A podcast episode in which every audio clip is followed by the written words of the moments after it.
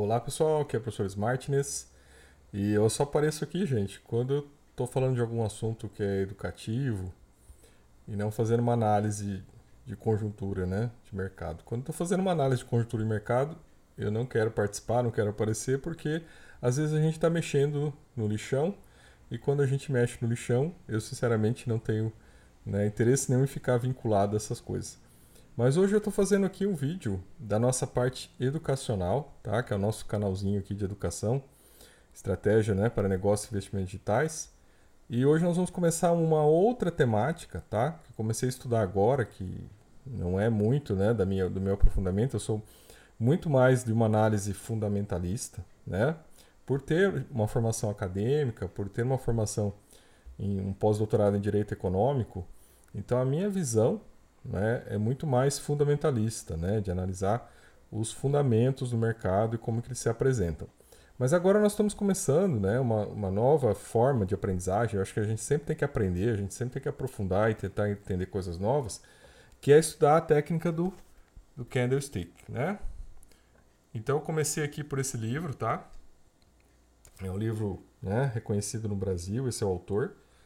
E eu estou começando a estudar por esse livro, eu sei que existe, né, o Papa nos Estados Unidos, até vou falar sobre ele aqui, é, que, que tem, o, vamos dizer assim, o, é o primeiro que elaborou isso no Ocidente, mas eu comecei aqui por este livro, que eu achei interessante, eu achei didático, e estou começando a leitura dele. Então, assim, hoje eu vou fazer, é, falar das primeiras impressões aqui que eu tive, né, de alguém que é da área de análise fundamentalista e passa para uma área, tenta, né, entender uma área de análise gráfica, tá? Porque eu acho que as coisas são importantes, né? A gente tem que olhar por vários ângulos, né? E quanto mais ângulos a gente conseguir colocar na nossa análise, mais segurança a gente tem para poder, né, é, gerenciar o nosso risco. Né? Eu acho que esse é o grande papel de entender essa questão de gráficos, tá? Principalmente das formas, né? Da, daqueles detalhes que por vezes a gente que está olhando uma análise fundamentalista não vê. Né? A gente está olhando muito mais fatores de mercado, assim como aconteceu semana passada, estava muito mais olhando a conjuntura macro, o que iria acontecer na reunião do Fed, porque o que aconteceria na reunião do Fed iria impactar o mercado imediatamente, e exatamente foi isso que aconteceu. Então, né, tinha previsto né, alguns, alguns cenários, e aí né, um dos cenários lá aconteceu, aí ainda coloquei lá, olha, tem que esperar a fala do cara. Aí na fala do Powell, né, ele reforçou o posicionamento de combate à inflação e aquilo foi então um sinal de que o mercado né, iria corrigir. É, Para mim ali já estava claro que o mercado iria corrigir e foi realmente o que aconteceu. Mas aí são análises fundamentalistas, né? Análise de mercado, de conjunto, de macro. Agora, nas análises dos gráficos, tá?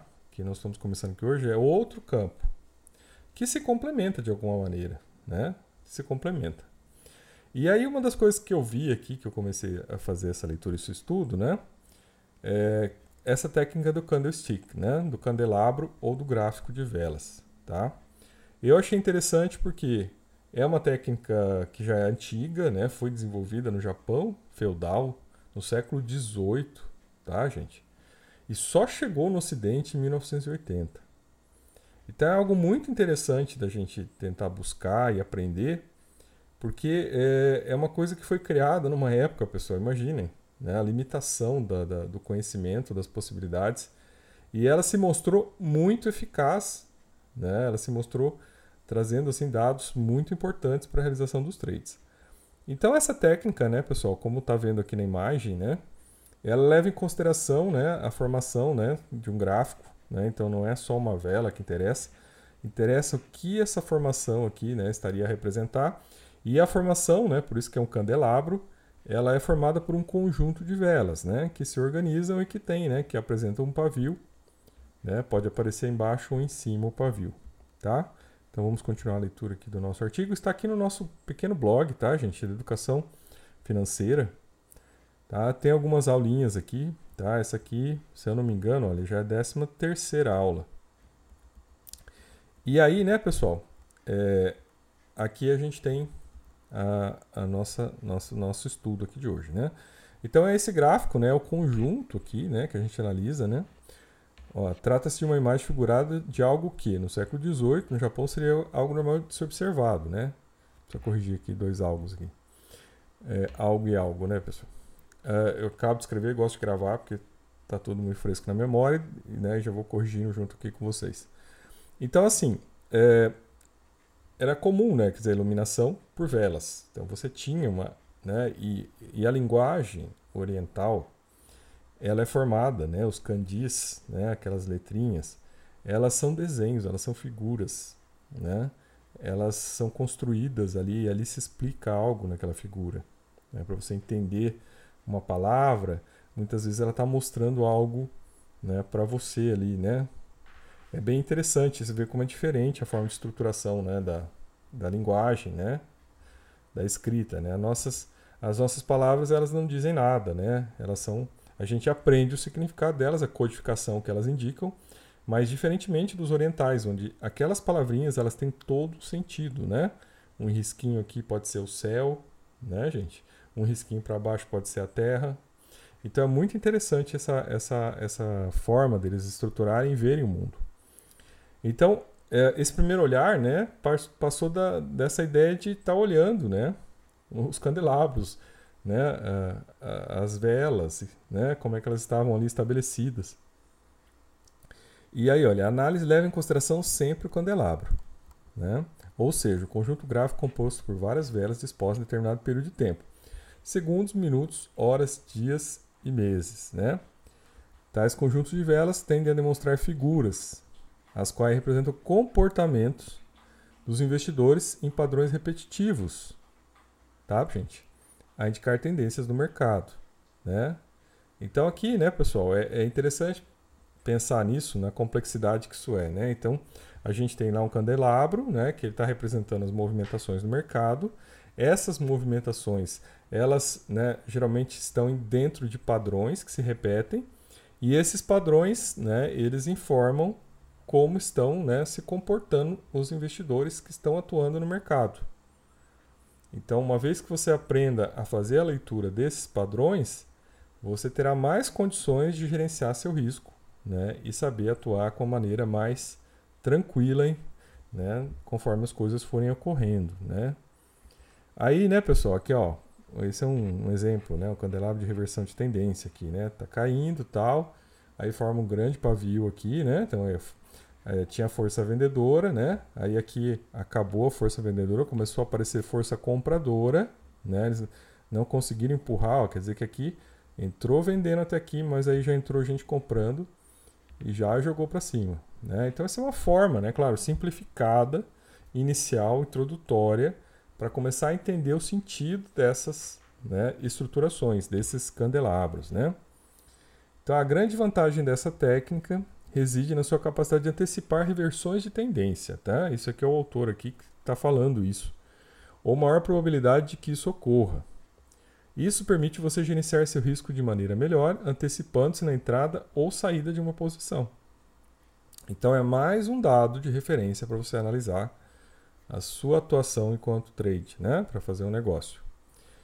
A criação dessa técnica, gente, olha, o criador dessa técnica, né, ele nasceu em 1724 no Japão. Então, então vejam as limitações da época dele e, e, como isso ainda é válido até hoje. Né? Então veja como é um conhecimento que realmente trouxe resultado e no tempo se demonstrou válido. Naquela época, né, o arroz era considerado quase como moeda. Melhor do que ele em natura, né? Então, na verdade, não era né, trocar o arroz pelas coisas, mas os, eles estocavam arroz em armazéns e recebiam certificados de depósito por esses estoques. E esses certificados de depósito eles poderiam negociar na bolsa. Né? Então tinha a bolsa de Osaka, né? Osaka, né? Ou do Jima. Então aqui é uma foto assim estilizada do que era essa bolsa, né? Das negociações que aconteciam lá. Aí teve um senhor, esse senhor que nasceu em 1724, que é o Munezima, tá? Tem a imagem dele aqui, ó. Munezima Oma. Ele começou a observar como é que o mercado se comportava, né? E por vezes esses comportamentos se repetiam. Né? Então, determinadas ocorrências, né, por exemplo, uma escassez, um excesso de produção, isso provocava comportamentos que se repetiam. E ele começou a observar padrões. E nesses padrões, né, ele começou a ver que isso também estava presente nos gráficos de velas. né, onde os preços subiam ou caíam, né, iam caindo ou iam subindo. E aí ele começou a catalogar esses gráficos, né, esses candelabros formados, relacionando com os comportamentos né, que aconteciam no mercado e vendo padrões que se repetiam. Né? Então eu vejo que o cara teve um, realmente um grande trabalho com isso. Né? E claro, isso aí ele acertou, né? ele conseguiu chegar a padrões, ele conseguiu confirmar isso. Ele acabou fazendo fortuna dessa maneira, se tornou consultor do imperador, né? ganhou o título de samurai. Uh, e diz as lendas, né, pessoal? Estava lendo aqui que ele acertou e lucrou em 100 trades seguidos, né, consecutivos, e enriqueceu desde então. Então aqui tem a imagem, teoricamente a imagem dele, tá? Aí 1724 a 1803. Uh, aí ele fala um pouco, né, da questão aí dos aspectos psicológicos, né? Porque a gente está falando de comportamentos, né? Comportamentos são aspectos psicológicos, tá? Agora vejo, né, pessoal, apesar disso ter começado lá em mil né, vamos dizer que ele começou a falar sobre isso, né? Ele nasceu em 1724, mas ele começou a falar sobre isso, vamos dizer lá pelos, né, em 1750, tá? Vamos pensar aqui que não fala exatamente quando ele começou, né? Mas vamos pensar, né, que isso só chegou no Ocidente, pessoal, né? Em 1980. Né? Então, ó, vamos até chutar que ele começou isso em 1780, né? 1800, 200 anos depois, isso chega ao Ocidente. É, e aí chega pelas mãos né, do Steve Nilsson, que hoje é o considerado papa nesse assunto, né? que é considerado aí a pessoa que mais entende né, nesse assunto, escreveu vários livros. Esse aqui é o clássico livro dele, né? As técnicas de leitura do, do, dos candelabros, né? Técnica japonesa de leitura dos candelabros. E ele tem vários outros livros traduzidos pelo português, tá? E já já está aqui na minha fila de leitura. Né? Eu, eu comecei por esse aqui porque eu achei interessante o título e eu queria né, ter, ter um acesso, entender um pouco mais sobre isso. E esse foi o meu primeiro livro, mas eu ainda quero ler livros específicos aqui do, do Steve Nisso, porque ele é o Papa, ele é a referência na área, né? Então foi ele que trouxe, tá, gente? Isso aí para o Ocidente, traduziu as obras, depois escreveu as obras dele sobre a técnica. Uh, então, pessoal, eu acho que esse é o começo. Eu estou apresentando o, o básico para vocês, para vocês, né, se vocês tiverem interesse. Porque para mim eu fiquei muito interessado. Tá? Eu acho que tudo que soma, tudo que permite que a gente tenha mais habilidade né, para negociar, para ter mais segurança, para ter menos risco, vale a pena. Então, se você ainda não conhece, né, você nunca se aprofundou nisso, eu acho que agora você já tem alguns passos aqui do que buscar, de que informação você buscar, né? Seja aqui no livro que eu recomendei, né, esse aqui, o Candlestick, né? O autor aqui, olha, Carlo, Carlos Alberto, né? uh, de Bastiani, tá? Segunda edição, então um livro que já né, vendeu aí, já tem repercussão no mercado. Ou Steve Nisson, né? Que é o, o, autor. Em relação ao Munezima Oma, ele tem os livros, tá, pessoal, específicos dele, mas eu não encontrei os livros especificamente deles traduzidos, tá? São livros antigos, imagina, né? Mas eu não encontrei referências específicas dele. E eu acho que também, né, pessoal, é, devido ao tempo, né, tempo, né, da, tempo dele, né, é, as coisas são muito diferentes. Então, a gente pegar uma obra do Steve Nilsson, né, que é, começou a estudar isso em 1980, está muito mais perto da gente, né, do que a gente buscar lá na fonte, né. Então, acho que quem trouxe isso Ocidente estaria mais, né, próximo da gente. E esse outro autor brasileiro aqui que também é, estuda e aprofunda o assunto, tá bom? Então essas são as minhas recomendações para vocês. Sou o professor Martinez e até nosso próximo vídeo.